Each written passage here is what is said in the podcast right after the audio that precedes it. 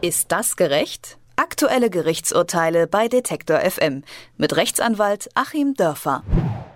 Immer mehr Menschen ernähren sich vegan. Mittlerweile verzichten über 1,2 Prozent der deutschen Bevölkerung weitgehend auf tierische Produkte.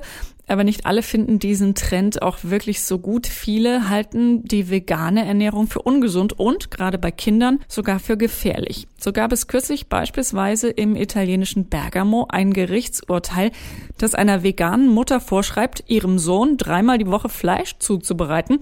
Der geschiedene Vater hält die rein pflanzliche Ernährung nämlich für schädlich und hat deshalb Klage eingereicht.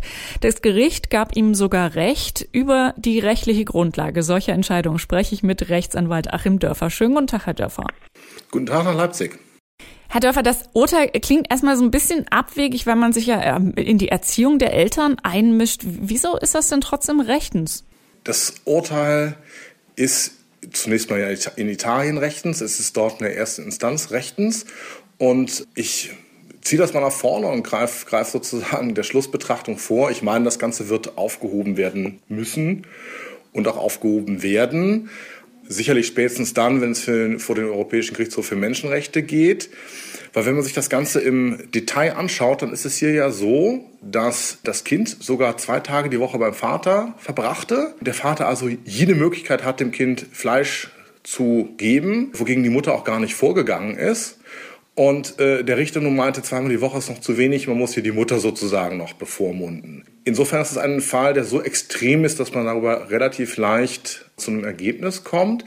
Trotzdem kann man natürlich mal in Ruhe und hier gut einander gegenüberstellen, worum es denn geht. Es geht natürlich auf der einen Seite darum, wer die Entscheidung für das Kind trifft. Äh, sind es primär die Eltern? Ist es primär der Staat nach irgendeinem Vernunftprinzip? Und es geht zum anderen darum, wie weitgehend können die Eltern das entscheiden, wie weitgehend können die Eltern ihre Überzeugungen durchsetzen und wie muss man das eben abwägen dann gegen Gesundheitsbetrachtungen beim Kind. Und es ist ganz klar so, dass es sozusagen auch Bestandteil unseres westlichen Erbes, unseres westlichen Verfassungsverständnisses, dass wir primär den Eltern natürlich das Recht zugestehen, die Kinder zu erziehen. Das ist auch richtig. Diese typisch westlichen Experimente des Kommunismus, des Nationalsozialismus, wo der Staat Erziehungsziele vorgegeben und durchgesetzt hat, sind ja brutal gescheitert. Deswegen ist es völlig richtig, dass wir bei der Erziehung erstmal den Eltern vertrauen und in zweiter Instanz dem Staat. Es sind ja auch die Eltern, die dann die langfristigen Konsequenzen tragen müssen und nicht der Staat, der äh, dann sozusagen die langfristigen Konsequenzen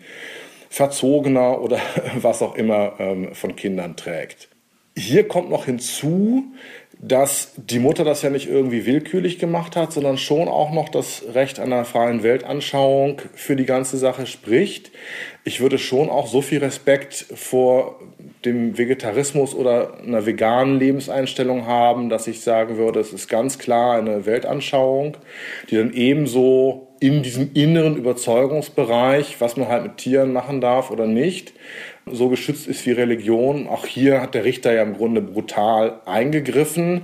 Ich empfinde das eigentlich eher als so eine Art Kulturkampf, wie wir ihn ja teilweise auch auf Facebook erleben, wenn dann die Nachricht kommt, man nimmt äh, im Kindergarten Rücksicht auf Kinder, die kein Schweinefleisch essen, dann bricht es hervor aus den Facebook-Spalten, äh, das sei hier eine Einschränkung der westlichen Werte. Darum geht es letzten Endes bei diesem Urteil. Ich kann da nicht erkennen, dass äh, das Kindeswohl irgendwie betroffen gewesen wäre.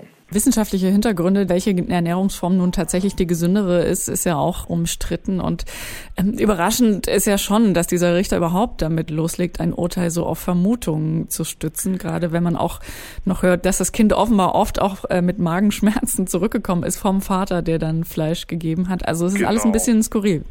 Richtig, aber jetzt äh, machen wir es vielleicht mal ein bisschen schwieriger vom moralischen Urteil her und treiben es mal auf die Spitze.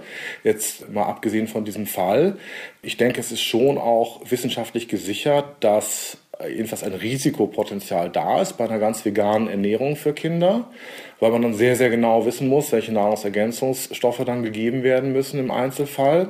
So habe ich mich zumindest schlau gemacht, das ist der Stand der Forschung. Wenn wir jetzt also ein Kind hätten, was wirklich ganz vegan ernährt wird, selbst dann ist es so, und das ist auch richtig, dass wir äh, in Deutschland, aber eigentlich auch in den anderen EU-Ländern und so eben auch äh, im Bereich der europäischen Menschenrechte trotzdem den Eltern das Recht noch geben, eben auch unvernünftige Entscheidungen zu treffen. Das ist im Grunde die schmerzhafte Nebenwirkung, die wir hinnehmen müssen, wenn wir halt den Staat da raushalten wollen.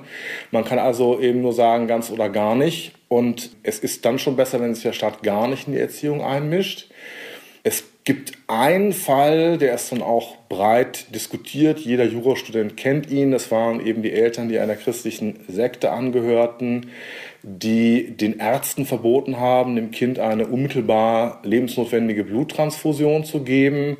Da sagt die Rechtsordnung, okay, da kann man sich über den Elternwillen hinwegsetzen. Man muss es sogar. Aber das ist dann wirklich dieser Extremfall.